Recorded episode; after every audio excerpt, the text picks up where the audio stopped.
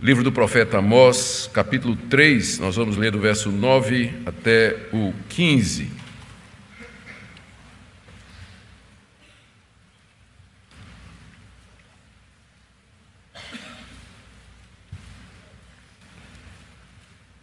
Amós capítulo 3, de 9 a 15.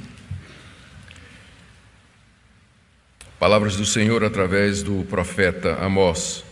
Fazei ouvir isso nos castelos de Asdod e nos castelos da terra do Egito, e dizei: Ajuntai-vos sobre os montes de Samaria, e vede que grandes tumultos há nela, e que opressões há no meio dela.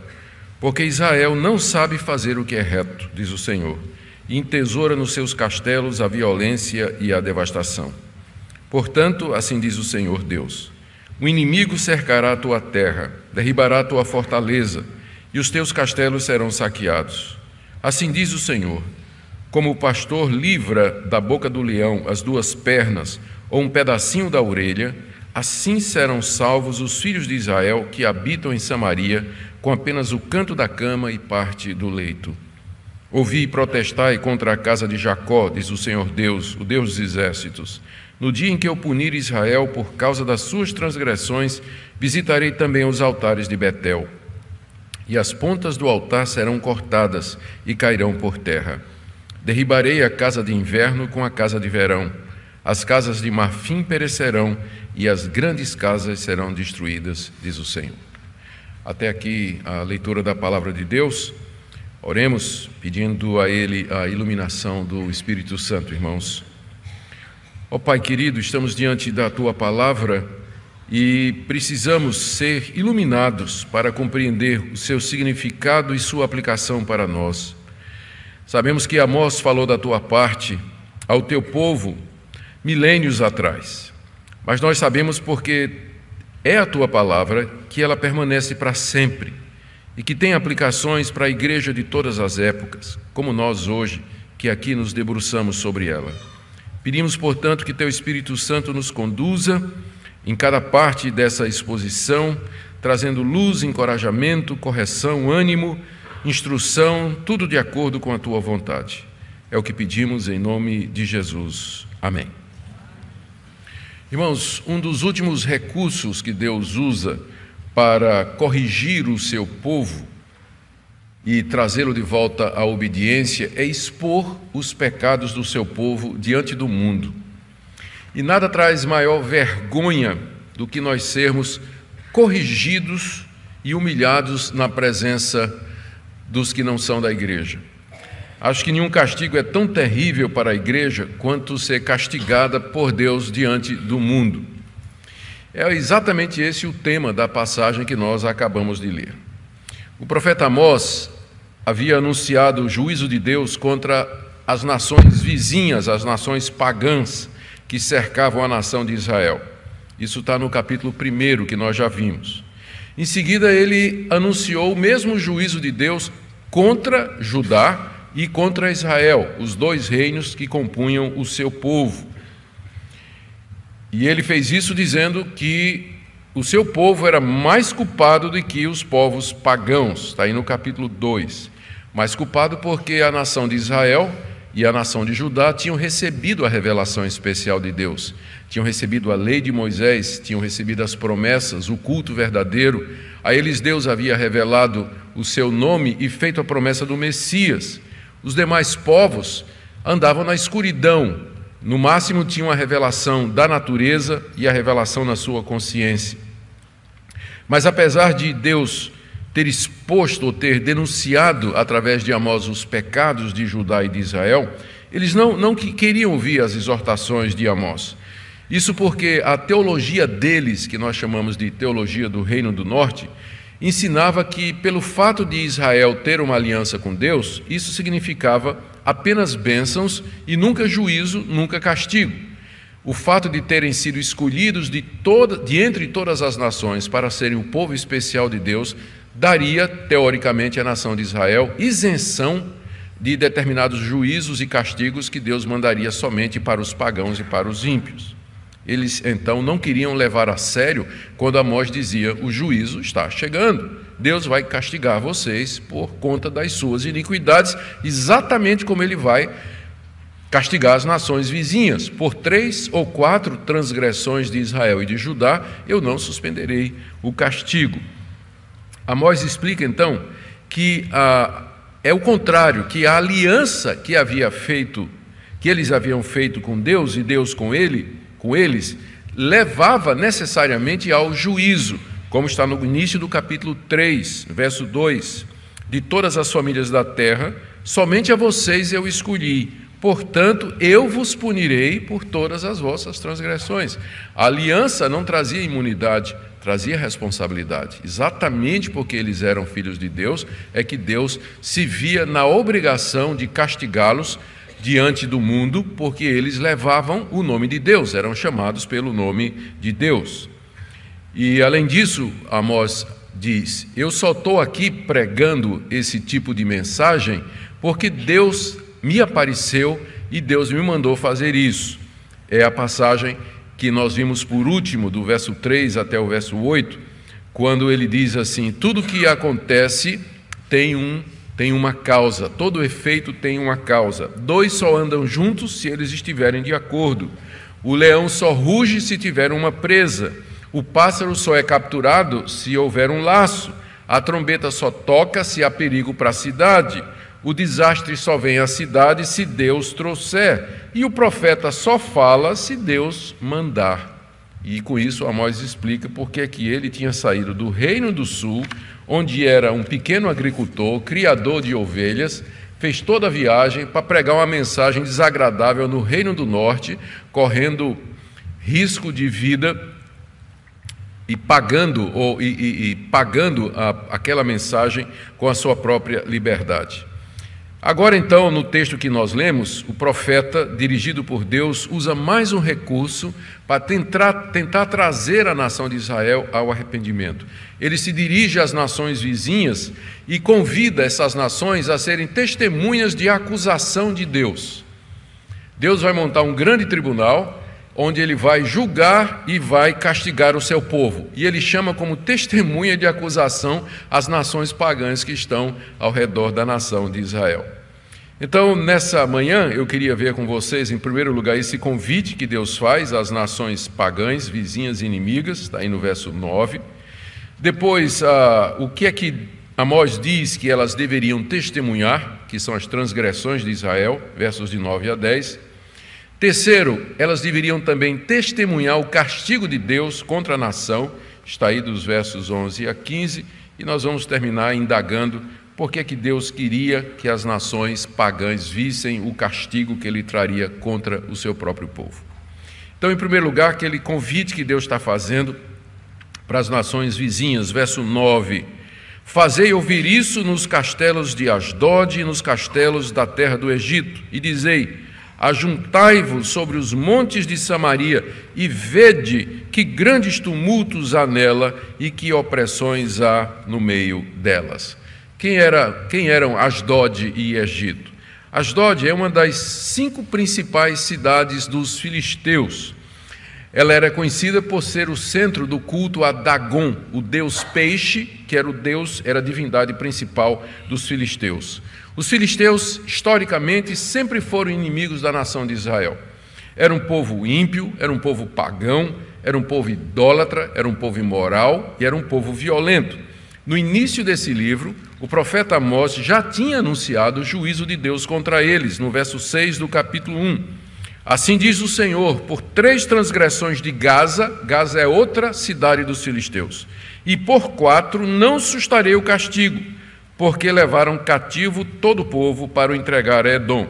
Por isso meterei fogo nos muros de Gaza, que consumirá os seus castelos, eliminarei o morador de Asdod e o que tem o centro de Asquelon, que é outra cidade dos filisteus, voltarei minha mão contra Ecrom, mais uma cidade dos filisteus, e o resto dos filisteus perecerá.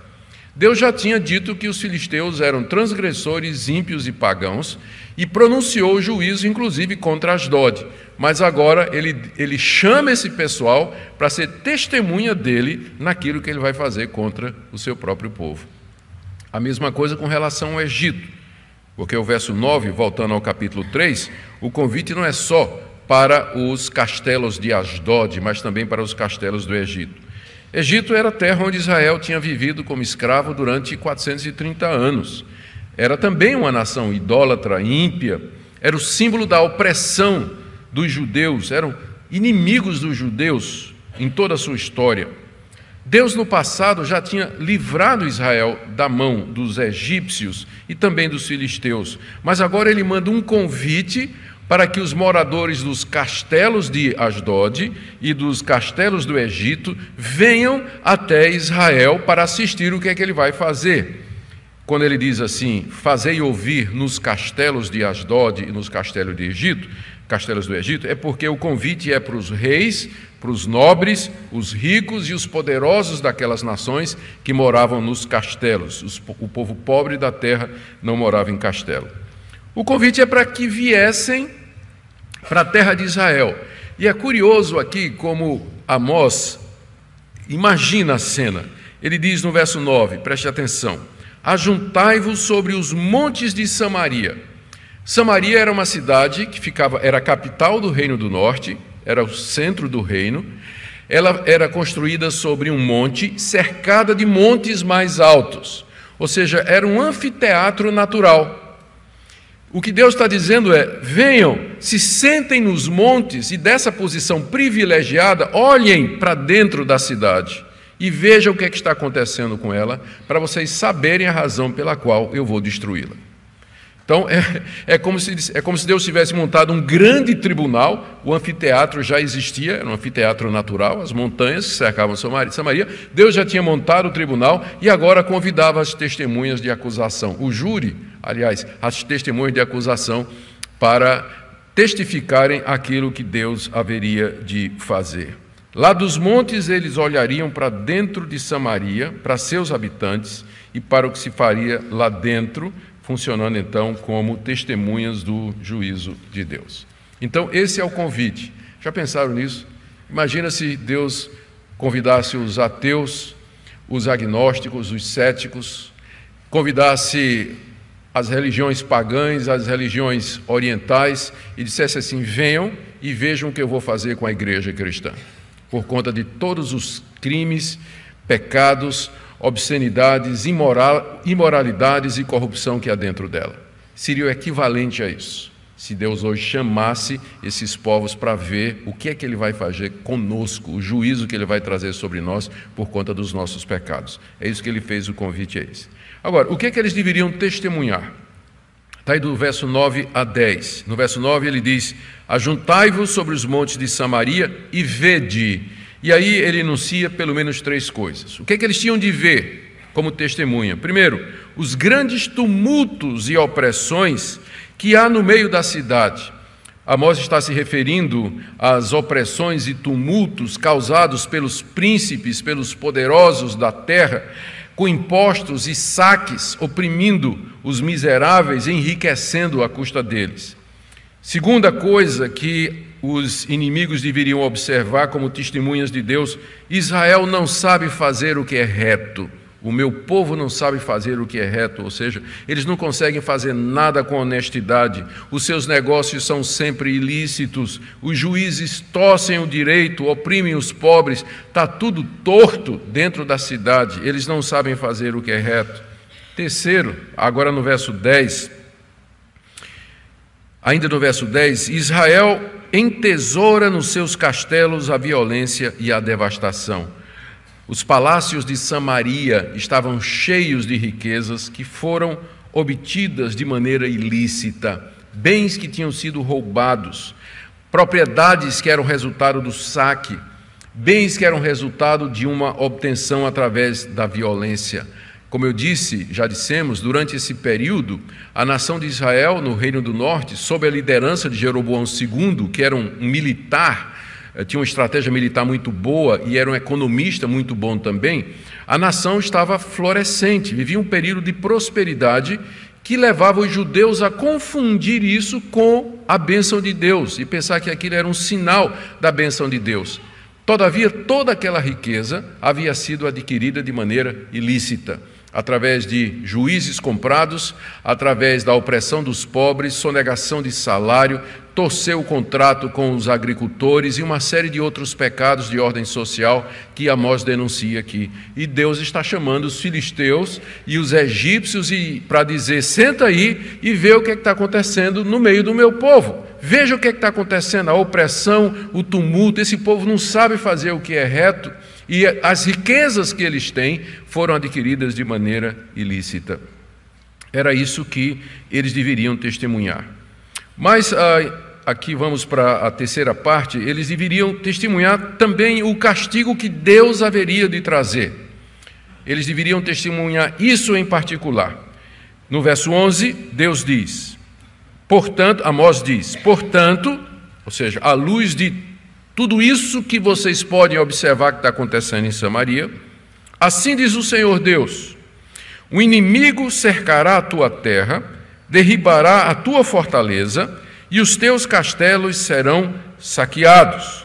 Assim diz o Senhor: como o pastor livra da boca do leão as duas pernas ou um pedacinho da orelha, assim serão salvos os filhos de Israel que habitam em Samaria, com apenas o canto da cama e parte do leito. Aqui Deus, através de Amós, anuncia o castigo que ele vai trazer sobre o seu povo que não sabe fazer o que é reto. E, e o castigo vem, no verso 11, segundo um inimigo, assim diz o Senhor: um inimigo cercará a tua terra. O inimigo, sabemos pela história, na verdade era a nação da Síria. A Síria já estava se levantando no cenário mundial como sendo a maior potência os assírios haveriam de vir, e Amós diz que eles vão fazer três coisas: eles vão cercar a terra, isso é, cercar o país, e de fato isso aconteceu literalmente, que eles derrubariam as fortalezas, ou seja, as cidades protegidas por muro, e de fato isso aconteceu, e que eles saqueariam as riquezas, aquelas guardadas nos palácios e nas mansões e que haviam sido adquiridas de maneira injusta. Esse inimigo viria e faria exatamente isso, destruiria a nação, saquearia a nação. E um castigo seria, o castigo seria tão devastador, tão violento que poucos sobreviveriam. E Amós mais uma vez usa uma metáfora, a metáfora predileta dele que tem a ver com leão. Vocês já viram que Amós gosta de leão, né? De vez em quando ele está falando de um leão. Ele já começa o livro dele dizendo: "O leão rugiu, o leão é Deus". Pelo menos já três vezes ele tinha mencionado o leão. Claro, ele trabalhava no campo, ele era pastor de ovelhas. Ele não poucas vezes deveria ter visto esses animais né, e ter até entrado em conflito com eles para proteger o seu rebanho. Naquela época, um pastor respondia com o seu dinheiro pelas ovelhas do rebanho. Se tivesse faltando uma ovelha, ele teria que pagar aquela ovelha ao dono do rebanho. Se acontecesse que uma ovelha tivesse sido devorada para um leão, ele tinha que apresentar prova de que a ovelha tinha sido devorada. E o que é que ele levava para o patrão para provar? O que sobrava da ovelha? O que sobrava da ovelha? E é isso que a Amós está dizendo aqui. A invasão ia ser tão poderosa, ia ser tão violenta, que o que vai escapar é um pedacinho da orelha e dois ossos da perna, que era o que o pastor tinha que levar como prova para o dono do rebanho de que foi um animal que atacou, senão ele tinha que pagar. Então o que ia sobrar de Israel era a orelha e dois ossos da perna, só. O resto o leão ia pegar. O leão ia pegar. Lê o texto outra vez, verso 12. Assim como o pastor livra da boca do leão as duas pernas a um pedacinho da orelha, era o que ele tinha que levar como prova de que o bicho tinha sido comido pelo leão. Assim serão salvos os filhos de Israel que habitam em Samaria, com apenas o canto da cama e parte do leito.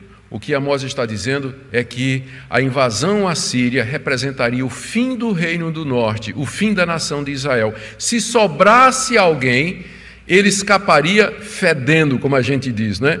Escaparia assim por um triz, e no máximo que ele ia levar era um pedaço da cama dele ou um pedaço do colchão dele aqueles colchões ou sofás luxuosos que tinha nas casas, não ia sobrar absolutamente nada. Eles iriam para o cativeiro levando só um pé da cama, né? e a fronha do lençol, porque tudo mais foi queimado e foi destruído. Só sobrou a orelha e duas, os ossos de duas pernas. E com isso Amós fala da violência da destruição que haveria de vir através do inimigo. E Deus aproveitaria para também castigar a idolatria de Israel, porque até agora o foco do castigo, a razão do juízo, eh, são os pecados de ordem social, opressão dos pobres, enriquecimento ilícito, perversão do juízo, mas Deus sabe que tem mais coisas dentro da nação de Israel. E que na verdade essas coisas elas já são o resultado de um desvio do verdadeiro Deus, do conhecimento de Deus. Por isso o profeta emenda e diz, e Deus diz, e também, veja aí, no verso 14: No dia em que eu punir Israel por causa das suas transgressões, essas que foram mencionadas, visitarei também. É como se Deus dissesse: Eu estou vindo castigar esse povo por conta da, da injustiça que ele pratica, e vou aproveitar para também já bater na idolatria deles, que é o ponto do verso 14. Visitarei também os altares de Betel, e as pontas do altar serão cortadas e cairão por terra. Betel era um dos dois centros religiosos do Reino do Norte. A capital era Samaria, mas a romaria era feita em Betel. Em Betel, o rei Jeroboão I tinha feito um templo tinha construído um altar que era muito parecido com o altar que estava em Jerusalém, no Reino do Sul. Era um altar de ouro grande com quatro pontas. Naquelas pontas se derramava o sangue dos animais e serviam também como refúgio. Se alguém for considerado digno da pena de morte, de acordo com as leis de Israel, ele poderia entrar no templo de Jerusalém e segurar nas pontas do altar e pedir misericórdia e clemência e pedir misericórdia e clemência. Há vários casos desses citados no livro dos reis e no livro das crônicas, onde condenados à morte pelos reis, inclusive, vinham pedir misericórdia agarrados na ponta do altar. Pois bem, o rei Jeroboão II, Jeroboão I, quando houve a separação dos reinos, ele fez uma réplica desse altar lá em Betel e fez dois bezerros de ouro que eram para ser adorados, e disse ao povo de Deus: Estes são os deuses que tiraram vocês da terra do Egito. Vocês agora vão adorar esses bezerros de ouro. Então, isso estava lá em Betel. O outro santuário ficava na tribo de Dan, mas era menor. Mas Betel era o santuário do reino, era ali que os reis iam adorar os bezerros de ouro. Era um culto idólatra, era um culto supersticioso, porque imaginava que bezerros de ouro poderiam abençoar o povo, e era um culto voltado para a fertilidade. A própria ideia do bezerro, dos animais, representava riqueza, prosperidade, o gado que cresce, trazendo com isso benefício e riqueza para os seus donos. Então, Deus diz: No dia que eu trouxer os assírios contra vocês, por conta da opressão dos pobres e quebrar a lei que Moisés mandou, onde se visa o bem do, do, desvalido, eu também vou aproveitar e vou destruir o santuário de Betel. E ele diz: E não vai ter perdão. É isso que quer dizer. Eu vou cortar, final do verso 14: E as pontas do altar serão cortadas e cairão por terra. Ou seja, vocês não vão ter onde pedir arrego. Vocês não vão ter onde pedir perdão, porque eles pediam perdão na ponta do altar. Eu dizia: Eu vou cortar isso aí. Não tem perdão para vocês. Acabou. Chegou a hora de vocês prestarem contas de toda a sua iniquidade. É isso que significa que Deus haveria de visitar. E aí Deus diz: e já que eu estou aqui, eu também vou avante e eu vou acabar com essas casas que estão lotadas de bens adquiridos de maneira injusta. Verso 15: Derribarei a casa de inverno com a casa de verão, as casas de marfim perecerão e as grandes casas serão destruídas, diz o Senhor. Diz o Senhor. Interessante que o pecado parece que tem localização geográfica, né? Quando Deus vai punir Israel, primeiro ele vai, ele chama a atenção para a cidade de Samaria, né? Samaria é a cidade que é o símbolo da iniquidade. Depois diz: eu vou também destruir Betel, que é o símbolo da idolatria. E depois diz: eu vou destruir as mansões, que eram símbolo da opulência, da riqueza, da insensibilidade daquele povo para com os pobres. A casa de inverno eram casas que eram estrategicamente colocadas, é, voltadas para o sul, para aproveitar o sol durante o período do inverno. As casas de verão eram, eram construídas pelos ricos nas florestas e nas montanhas, voltadas para o norte e para o oeste, para aproveitar bem aquele período. As casas de marfim, marfim era muito caro, é, é claro, vem do, do, do dente do, do, elefante, era um material importado, já que não tinha elefante ali naquela região, caríssimo, e os ricos enfeitavam os detalhes da casa, a porta, teto, parede, com o, é, com o marfim, com o marfim, que era um material extremamente claro. Deus, caro, Deus está dizendo aqui: eu vou derrubar tudo isso. Vai tudo para o chão. Vou jogar tudo no chão. Samaria vai cair, Betel vai cair e as mansões e as casas grandes vão cair. É o dia do juízo quando eu visitarei. E é isso, é para isso que Deus está chamando Asdod e Egito. Venham, se sentem aí nas montanhas, olhem para Samaria e vejam o que eu vou fazer com a nação de Israel. Vejam a iniquidade que eles estão cometendo, vejam os pecados que eles estão cometendo. E agora vocês vão entender diz o Senhor, por que é que eu vou castigar? E meu último ponto é por que, que Deus fazia questão de trazer os inimigos do seu povo para assistir o que parece ser um episódio de disciplina doméstica. Não fica bem a gente chamar os vizinhos para ver a gente dar uma pisa no, no, moleque, né? A gente vai dar uma pisa no moleque e aí chama os vizinhos e diz: oh, vem cá, vem ver o que é que eu vou fazer com meu filho. Não, não é? Mas é exatamente o que Deus está fazendo aqui. Por que, que Deus faz isso? Por que, que Deus queria que essas nações testemunhassem? A resposta está no verso 13: Ouvi e protestai contra a casa de Jacó, diz o Senhor Deus, o Deus dos exércitos. Aqui ele ainda está se dirigindo a Asdod e a Egito. Ele chama, ele diz: Venha, vejam e agora ouçam e agora protestem. Protestar aqui pode ser traduzido como testemunhar, como por exemplo a nova versão internacional e a nova tradução na linguagem de hoje já traduziram como testemunhar. Ouç, vejam, ouçam e testemunhem contra a casa de Jacó. Casa de Jacó é uma expressão que significa nação de Israel. Israel é outro nome para Jacó, né? o nome original é Jacó, depois Deus mudou para Israel. Então, ouçam Vejam e agora testemunhem contra o meu povo.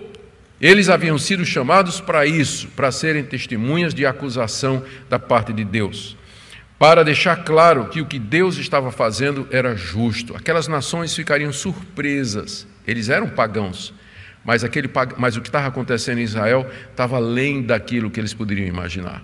Eles eram menos culpados do que o povo de Deus, tanto pela intensidade da iniquidade, como pelo fato de que a nação de Israel pecava contra a luz pecava contra a revelação, sabia a verdade, tinha as leis de Moisés, tinha um culto verdadeiro, tinham todas aquelas normas, estatutos e regras que protegiam o pobre, a viúva e o necessitado, que limitava a questão da riqueza, que obrigava a retornar o pobre e o penhor, que liberava a terra depois de sete anos, e, ou então no ano do jubileu, a cada 70 anos. Então, leis justas, boas e verdadeiras, Israel sabia de tudo isso, as nações pagãs não sabiam disso.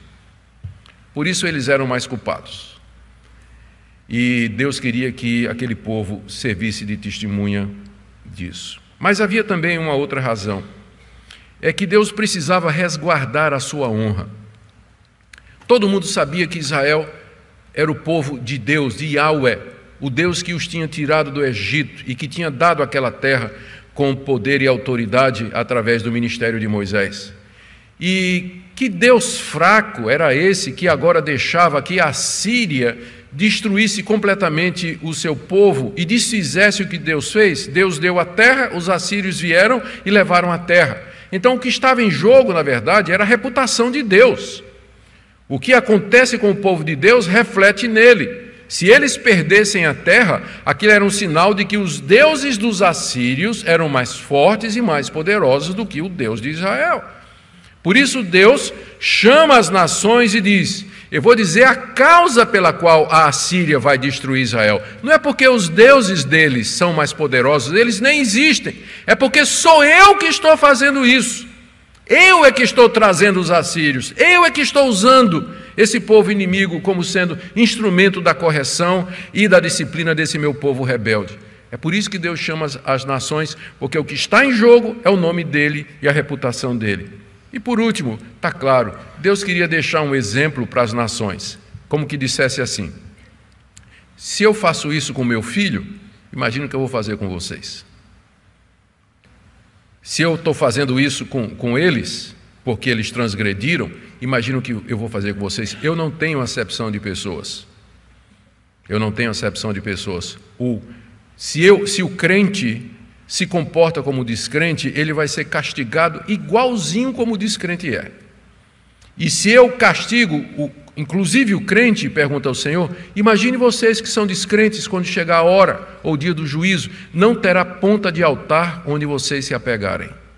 Não haverá mais possibilidade. Deus também quer trazer isso como lição.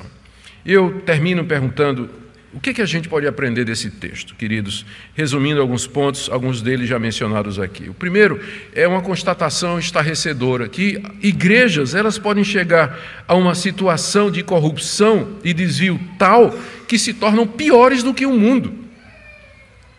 Na história da igreja tem havido períodos assim em que as igrejas, a cristandade, de tal maneira se afastou dos caminhos de Deus, que se tornaram mais corrompidos, mais é, é, iníquos do que o próprio mundo. Isso tudo para vergonha nossa. Segunda lição que nós aprendemos aqui é que Deus continua a usar o mesmo método para corrigir a igreja. Não poucas vezes Deus expõe, Deus joga aos quatro ventos Toda a sujeira que acontece dentro das igrejas que se chamam pelo seu nome, vai para a mídia, vai para as redes sociais, aparece em telejornais, vai para a grande mídia, escândalos. Escândalos de ordem sexual, de ordem financeira, que acontecem nas igrejas. A gente pergunta, por que, que Deus não oculta isso? Porque ele, quer, porque ele acha que roupa suja tem que ser lavada em público mesmo. Tem que ser lavada em público mesmo. E quando a igreja se torna pior do que o mundo, Deus faz isso. Ele expõe as vergonhas da igreja. Como ele fez com Abraão. Quando Abraão entrou no Egito, a mulher dele era uma mulher muito bonita, ele ficou com medo de que Faraó fosse confiscar a mulher dele, e ele disse: É minha irmã. E Deus, aí Faraó confiscou a mulher. E aí Deus castigou o Faraó. E Faraó chamou então Abraão e disse: Mas que vergonha, por que você não me disse que ela era sua irmã? Pegou o patriarca na mentira. Imagina Abraão sendo repreendido pelo ímpio Faraó. Abraão, o homem que tinha promessa, o amigo de Deus, o pai da fé, envergonhado diante de Faraó, que pegou ele na mentira. Já pensou a vergonha? A vergonha de Jonas, lá no fundo do Davi, no navio. O capitão chega e diz: Demente, por que você está dormindo aí? Ora para que talvez a gente seja salvo dessa situação. De quem é a culpa disso aqui? Aí Jonas. O crente. No livro de Jonas, tudo obedece a Deus. O vento obedece a Deus, o peixe obedece a Deus. A planta que cresce obedece a Deus, o vermezinho que come a planta, Deus manda obedece. Só tem uma coisa no livro de Jonas que não obedece a Deus, o crente. Que vergonha ser exposto diante do mundo, como Jonas foi. Cipriano, um pai da igreja do século III, comentando nessa passagem do livro de Amós, ele, falando a maneira floreada né, dos autores do século III, ele convida os judeus, os turcos e os agarenos para se reunirem e contemplarem os pecados da cristandade da sua época. E ele diz aqui, eu cito, entre aspas, um mundo exalando massacre mútuo, se referindo à igreja cristã. É um mundo exalando massacres mútuos. O homem imortal, grudado nas coisas passageiras e perecíveis. Os homens remidos pelo sangue de Cristo enganam seus irmãos por causa de lucro. Isso no século III, Cipriano chamando os judeus, os, os, os agarenos e os turcos para dizer: venham ver o que é está acontecendo aqui no meio da igreja. Terceira coisa que a gente aprende aqui é que os cristãos são mais responsáveis diante de Deus porque têm a sua revelação escrita, na é verdade, nós somos mais responsáveis. Que vergonha quando a gente é acusado de sonegação, desonestidade, opressão, materialismo, avareza. Que vergonha quando as igrejas são acusadas de desonestidade, insensibilidade para com os pobres. Uma última lição que eu queria tirar aqui antes de fazer uma aplicação prática, eu fico pensando de como tudo isso nos revela o quanto Cristo realmente teve que sofrer na cruz. Ele teve que sofrer por gente como nós. Ele passou vergonha pública, porque ele estava nos representando ali. Ele foi exposto à vergonha exatamente por nossa culpa. E ele experimentou a ira de Deus sobre si, ira que nos era destinada por conta da nossa desobediência, porque nós não sabemos fazer o que é reto. Sofreu pela nossa idolatria, falta de amor, insensibilidade, violência e desonestidade, para que nós tivéssemos pontas de altar onde nos agarrar. É claro que nós não nos agarramos na ponta do altar, mas nos braços da cruz, onde nós encontramos refúgio e proteção. Isso aí Deus não cortou, como cortou as pontas do altar de Betel mas os braços da cruz não. E lá nós podemos nos agarrar e pedir misericórdia. Eu termino com uma pergunta só. Será que Deus poderia arrolar os seus vizinhos como testemunha contra você? Se Deus arrolasse os seus vizinhos como testemunha contra você, o que é que eles diriam de você? Mau gênio, explosões de ira, embriaguez. Se Deus resolvesse arrolar os seus colegas de trabalho contra você? O que é que eles diriam de você? Se Deus resolvesse arrolar os seus amigos na universidade e na escola, o que é que eles falariam contra você? Boca suja, mentiroso, cola nas provas. E se Deus resolvesse arrolar os seus empregados e subordinados que trabalham na sua empresa para falar contra você? Ou se ele resolvesse arrolar os seus chefes e os seus patrões para falar contra você? Ou se Deus resolvesse arrolar os descrentes da sua família para que testemunhasse contra você? São perguntas que sondam o nosso coração, mas é isso que o texto, na verdade, exige, porque é isso que ele está ensinando: que Deus nos expõe à vergonha pública diante daqueles que nos odeiam, daqueles que não nos compreendem, daqueles que zombam de nós, que escarnecem de nós e fazem pouco de nós, quando nós rejeitamos a revelação que Ele nos deu e os caminhos que Ele nos deu. Há tempo para que nós nos arrependamos, irmãos, para que nós mudemos de vida. Queria que você saísse daqui hoje se examinando à luz da palavra de Deus. Deus, e se Deus arrolasse todo mundo que me conhece, chamasse, vi, é, é, venham e vejam o que é está acontecendo na sua vida? Que Deus nos dê graça, como eu lembro, como eu disse, os braços da cruz não foram cortados como as pontas do altar. Ainda dá para nos lançarmos ali e implorarmos a Deus por misericórdia e perdão para a nossa vida. Que Ele se apiade de nós e tenha compaixão de nós, irmãos. Oremos. Pai querido, nós quedamos humilhados, envergonhados diante de Ti porque não poucas vezes temos envergonhado o Senhor em público com a nossa conduta, não somente como indivíduos, mas como igreja. Por isso nós pedimos perdão e, agarrados aos braços da cruz, clamamos pelo sangue de Jesus que foi derramado pelos nossos pecados. Que o Senhor não nos trate conforme merecemos, mas segundo a tua grande compaixão, lembra-te de nós e cuida de nós. Oramos pelos jovens pelo testemunho deles na escola, na universidade.